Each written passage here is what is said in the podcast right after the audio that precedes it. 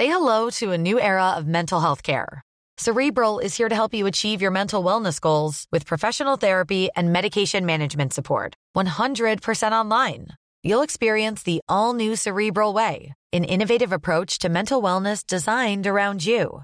You'll get a personalized treatment plan from a therapist, prescriber, or both in a safe and judgment free space. Your cerebral therapist or prescriber will outline a customized plan with clear milestones along the way so you can get to feeling your best. With Cerebral, you're not alone in your mental health journey. We're here to empower you to live a fulfilling life. So take that first step towards a brighter future and sign up today at cerebral.com slash podcast and use code ACAST to get 15% off your first month. Offer only valid on monthly plans. Other exclusions may apply. Offer ends July 31st, 2024. See site for details.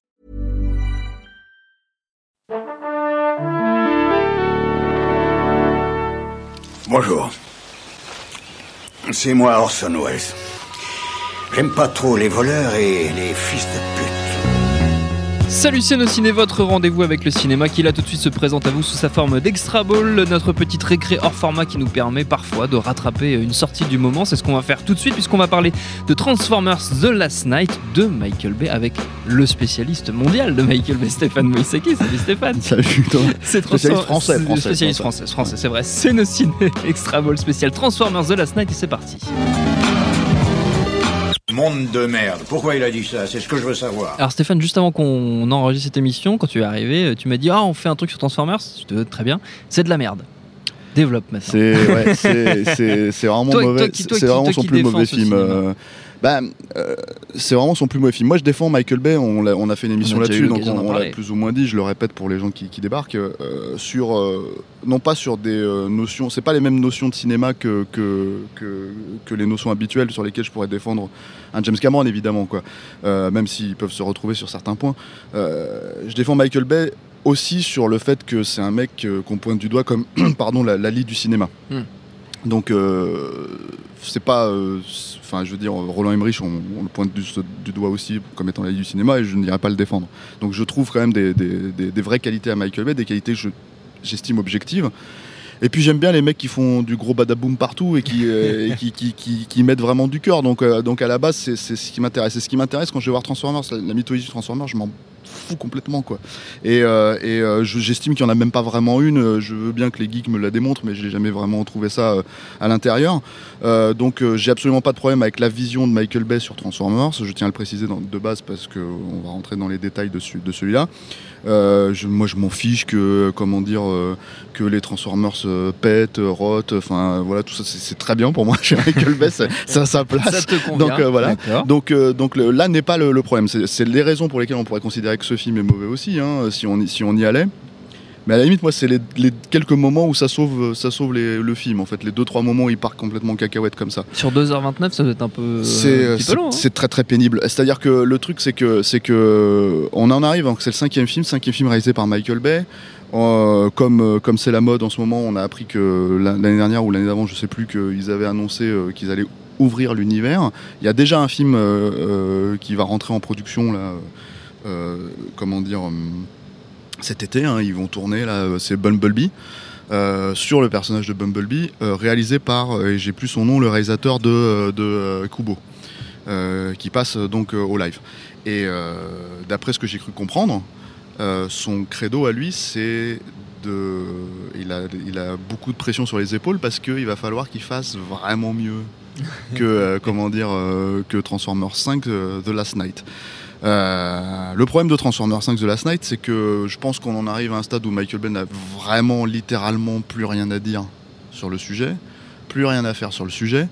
Euh, il s'est jamais vraiment soucié de raconter des histoires dans l'absolu, donc c'est même pas vraiment euh, comment dire. C'est-à-dire, c'est ça le problème avec Michael Bay. Tu peux pas encore une fois, t'es obligé de faire, c'est du, reverse. euh, c'est de la critique euh, inversée quoi en fait parce que le problème si tu veux c'est que les gens ouais mais il y a pas d'histoire chez Michael Bay bah oui alors c'est pas ça le fond du problème en fait le, le- le- Je, je veux dire, euh, le, fond, le, fond, le fond du problème, c'est qu'il en a jamais rien à foutre, donc autant qu'il n'y en ait pas, en fait, quelque part.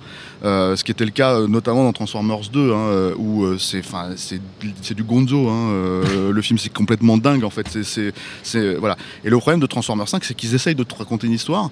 Ils essayent pas forcément de développer l'univers partagé qu'ils vont mettre en place. hein.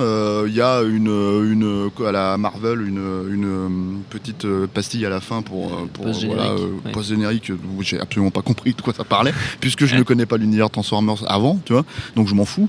Euh, c'est absolument pas excitant pour dessous, en tout cas pour quelqu'un qui connaît pas, et même si tu as vu les, les, les cinq films. Non, là, le vrai problème du film, c'est que donc ils essayent de raconter une histoire, une, une histoire qui est écrite par, moi, j'estime un vrai tâcheron en fait, qui est Akiva Goldsman, qui est, qui est une vraie, un vrai, euh, comment dire, euh, enfin une arnaque hollywoodienne, hein, euh, qui est incompréhensible, quoi, qui, je crois, si je dis pas de bêtises, a été oscarisé, hein, quand même, mine de rien, quoi. Euh, Akiva Goldsman, c'est quand même pour résumer, euh, alors je crois qu'il a eu son Oscar pour A Beautiful Mind, euh, un homme d'exception, euh, je crois que c'est ça de Ron Howard, je crois que c'est le titre français. Euh, mais bon, pour moi, c'est le mec qui a fait Batman et Robin, euh, c'est le mec qui a fait, euh, enfin, il y en a fait d'autres, mais j'ai, j'ai- ça y est, j'ai un trou là, mais, euh, mais des, des- Du grand des- cinéma. Ouais, Ariam Légende, enfin c'est lui Ah qui a gaviardé, euh, enfin c'est lui qui a, qui ruiné ce film, enfin, etc.. C'est lui qui te ramène Shrek dans, dans Richard Matheson, tu vois. Enfin c'est c'est high level quoi, le mec, tu vois. Donc euh, tu pourrais croire que ce mec-là, il est adapté au cinéma de Michael Bay, mais non, en fait, le truc, le problème, si tu veux, c'est que c'est quand même un mec qui se pique d'essayer de raconter quelque chose, une mythologie, machin, et qui se plante dans les grandes largeurs. Euh, quelqu'un comme Michael Bay, il a, pas ce souci à la base. Quelqu'un comme Michael Bay, il a ses marottes, il a ses putains de militaires qui va tout filmer en gros plan, il a ses gonzesses avec les nichons à l'air en gros plan, il a ses, euh, comment t'appelles ça, euh, ses money shots de malades mentaux, parce que c'est des vrais, c'est quasiment le seul maintenant à en faire. hein. Et t'en as hein, dans Transformers 5, euh, je veux dire, il n'y a, pas- a pas de souci. T'as une, très belle baston avec, Bumblebee et, Optimus, qui, Optimus Prime qui est Nemesis Prime, là en l'occurrence, parce qu'on l'a on l'a rendu méchant.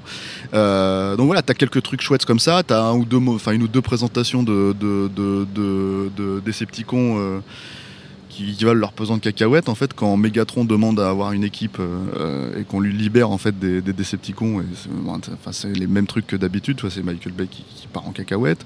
Euh, donc je laisse la surprise pour les gens qui n'ont pas vu ça et qui, qui seraient éventuellement intéressés.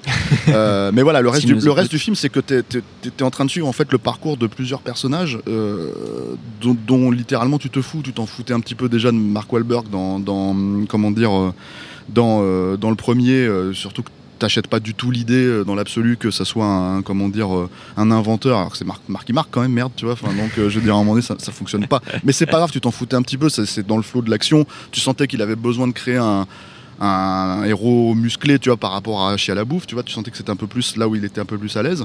Euh, là, les mecs, ils essayent de t'en faire un, un personnage mythologique, en fait, de t'en créer, de te faire un vrai parcours de héros mythologique, euh, puisque spoiler alert, c'est le Last Night, c'est Mark Wahlberg lui le dernier vois, voilà. chevalier. le dernier chevalier euh, de la mythologie arthurienne. Donc ils essayent de te caler ça, mais alors c'est pareil, tu as une intro complètement aberrante où, en gros, la bataille euh, euh, d'Arthur, euh, de, de- euh, oui c'est ça, d'Arthur, non, euh, de, euh, ça y est, j'ai un trou. euh, la bataille de- entre- avec Merlin, Arthur, tout ça, etc., etc., pour Excalibur, tu vois, c'est les Transformers qui y ont participé. Et en fait, tout euh, le reste de l'humanité, Ah ouais. a, a- a caché ça. Sauf que déjà, tu as, une présentation comme ça, si tu veux, d'entrée de jeu où c'est caviardé de, de, de gags. Euh, qui ne fonctionnent pas. Et ça, c'est très, bizarre chez Michael Bay parce qu'en général, moi je trouve que les gags fonctionnent. C'est un mec qui a un vrai sens du rythme. C'est-à-dire, on dit que c'est un mec qui va trop vite, mais c'est pas vrai. C'est un mec qui a un vrai sens du rythme, de l'humour. Ce qui le fait rire, il arrive à le communiquer en général, même si c'est euh, euh, beauf, euh, raciste, c'est ce que tu veux. C'est quelqu'un qui arrive à communiquer ça. Là, ça fonctionne pas du tout. Tu sens que c'est vraiment. euh, tu sens que on lui a dit on va raconter ça, puis il a fait non, je vais mettre des gags dessus. Et ça, euh, c'est vraiment, ça tombe comme un cheveu sur la soupe. Ensuite, on est dans un monde post. Enfin, l'événement du troisième Transformers, c'est le- c'est le- c'est l'équivalent du 11 septembre à Chicago. C'est l'équivalent du 11 septembre dans le- dans l'univers Transformers. Et donc, en fait, dans un espèce de monde où, euh, où euh, le gouvernement euh, traque les, les, les, les, les Autobots et les, et. Et donc, tu es dans un espèce de truc qui, dans certaines zones du monde, en fait, c'est limite post-apocalyptique. c'est pareil, il faut mettre ça en place. Ça prend un temps fou. C'est croisé avec la mythologie arthurienne qui était réexpliqué par Anthony Hopkins en permanence. c'est-à-dire que tu as vraiment, en fait, c'est-à-dire que si tu n'as pas compris le truc, bah, tu as Anthony, Anthony Hopkins qui se repointe pour te réexpliquer le truc. Donc il explique ça d'abord au spectateur dans une intro. Ensuite au personnage de la, de la nana euh, qui est euh, comment dire qui est une, qui est une bombasse spécialiste euh, de la mythologie arthurienne donc bon voilà hein, Michael Bay euh, en- Tout en légèreté. donc voilà et ensuite il réexplique ça encore une fois à, à, à Marky Mark pour ensuite enfin au bout de, de deux heures peut-être faire un peu péter le, le- le- le décor euh, avec, si je dis pas de conneries, la lune qui, enfin, bref, qui se pète sur la terre. Enfin, c'est, en fait, il a, il a dalmé le pion à, à, à- à Roland Emmerich qui voulait faire un, un film qui s'appelait Moonfall là, c'est, prévu. Euh, Et c'est la lune qui se pète la gueule sur la terre. Donc voilà, bon, bah, il l'a fait avant. il lui a mis un petit doigt dans le cul. Et, euh, et voilà. Non mais voilà, mais on y va quoi. Et je pense qu'il l'aura fait bien dans l'absolu. Le truc c'est que voilà, tu, tu te retrouves avec tous ces, tous ces trucs qui convergent vers un final. Euh, certes, un temps soit peu spectaculaire, mais c'est le minimum attendu euh, de la part de Michael Bay. Euh, mais surtout, cette espèce de notion d'avoir absolument raconté, inscrire Transformers dans une espèce de mythologie qui se contredit en plus de film en film. C'est-à-dire que, c'est-à-dire que T'as l'histoire des, euh, des, euh, des, euh, des Transformers Prime qui sont venus, euh, comment dire, euh, en Égypte, euh, tu vois, euh, dans le 2. T'as les dinosaures euh, qui sont tombés en Chine dans le 4. Là, t'as les, carrément les, les Transformers qui étaient là pour la, pour la légende d'Arthur. Et en fait, si tu veux, tout, rien n'a jamais été dit. Tout, euh, tu vois, enfin voilà, tout, tout est complètement, euh, voilà. Et, sauf que la différence des autres, c'est qu'on a l'impression qu'il y a ce sentiment que les scénaristes, et c'est pas que Akiva Goldsman, parce que lui, il est, il est sur l'histoire, mais il y a d'autres scénaristes derrière, se sont dit, euh, attends, on sait qu'on fait un Michael Bay, donc on va essayer de raconter quelque chose. Et là, c'est là où en fait où les mecs desservent littéralement le cinéaste, qui je pense déjà n'en a plus rien à foutre, euh, qui pour le coup, c'est la première fois, vraiment la première fois que j'ai l'impression que c'est- terrible ce que je vais dire, parce que je pense que les, auditeurs vont pas forcément comprendre mon, mon point de vue, mais, mais Michael Bay, je pense, aime vraiment ce qu'il fait à la base. Euh, et c'est pour ça que c'est aussi honnête en fait. euh, J'ai presque envie de dire pur dans l'impureté totale de ce que ça représente quoi. Frontal. Voilà, c'est non, c'est un mec qui aime faire de la, de merde hollywoodienne, on va dire, si Mmh. on part de ce- Oui. cette ce qu'on- si on, si on définit euh, le cinéma, par exemple, de Roland Emmerich, tous ces trucs-là qui, que la critique dirait c'est la merde hollywoodienne, bah, Michael Bay, il aime ça. Donc, du coup, quand toi, t'as pas de problème avec les logiques de blockbuster, t'es content de voir un film de Michael Bay à la base. Bah là, pour le coup, c'est la première fois que j'ai l'impression qu'il fait ça pour la thune. Vraiment. C'est-à-dire que c'est vraiment la première fois où je me dis, euh, à part euh, l'IMAX, à part le fait d'avoir tourné tout le film en IMAX, à part, à part tout ça, je vois pas quel est son intérêt en fait dans, dans, dans le film. Bon, il a annoncé plusieurs fois qu'il allait arrêter. Euh, comment dire, apparemment c'est vraiment le dernier. Puis vu le succès, au- le manque de succès au box-office, euh, voilà, qui marche apparemment encore moins que le dernier Pirate des Caraïbes. bah, je pense que je pense qu'il va vraiment s'a- s'arrêter là. Et c'est pas plus mal parce que ça serait bien qu'il se relance sur autre chose et qu'il comment dire. Qui se réinvente un petit peu à ce niveau-là, quoi. Et, euh, et, euh, et voilà, donc c'est- ça le problème à mon avis du film, c'est que c'est des gens qui se sont mis en tête de raconter une histoire dont, dont, dont, sincèrement au bout du cinquième film on s'en bat les fous, enfin on s'en bat les couilles, ouais. Je- Disons-le franchement. voilà, tu vois. Et, euh, et, et comment dire, et, et que le premier, en fait, qui en a rien à foutre et qui en a jamais eu rien à foutre globalement hein, dans son cinéma, euh, à part euh, exception ici, ici ou là comme Pen and Gain par exemple, il s'en fout de l'histoire Michael Bay. Donc le truc, c'est que c'est pas ça qui l'intéresse.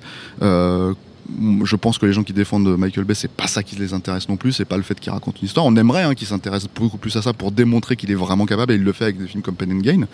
Mais, euh, mais voilà, c'est, euh, euh, à mon avis, le, tout le problème du film est là. Et du coup, bah, tu te retrouves avec un espèce de truc où c'est particulièrement avare en action, euh, particulièrement avare en comédie, même s'il en rajoute lui, euh, et, euh, et euh, que du coup, tu as l'impression que ça fonctionne pas, que c'est pas organique, euh, euh, que c'est pas euh, logique en fait dans la logique spécifique à Michael Bay, hein, au cinéma de Michael Bay. Voilà, et donc du coup, bah, c'est. Ouais, le- je pense que le ratage, il est, prof... enfin, il est marqué à ce niveau-là. C'est-à-dire que je pense que globalement, Michael Bay a lâché les... l'affaire, quoi. Et, euh, et euh, ça, aurait, été sympa d'avoir un vrai baroud d'honneur, hein. Euh, mais euh, malheureusement, c'est pas le cas du tout, et euh, c'est pas plus mal que, Que ça s'arrête. là, euh, en tout cas pour lui, quoi. Peut-être que ça reviendra. Peut-être que nous aurons droit à un barreau d'honneur de Michael Bay. Dans ces cas-là, on refera Ouais, qu'il une fasse émission, chose, Stéphane. fasse Je- chose, je, te, ouais. je te promets. En tout cas, Ouais. Transformers The Last Night, c'est en ce moment au cinéma. Si vous avez vraiment le, la foi, si vous avez l'envie d'aller jusqu'au bout de l'expérience Ouais, faut Transformers, avoir la foi. faut avoir la foi. Ça dure 2h29. Merci Stéphane.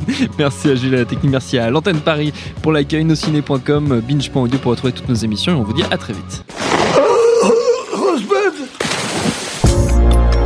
Salut, c'est Mehdi Maizy. Retrouvez nos fun tous les vendredis, le podcast qui donne de l'amour à Kanye West, Michel Berger et Kalash Criminel. Uniquement dans nos fun.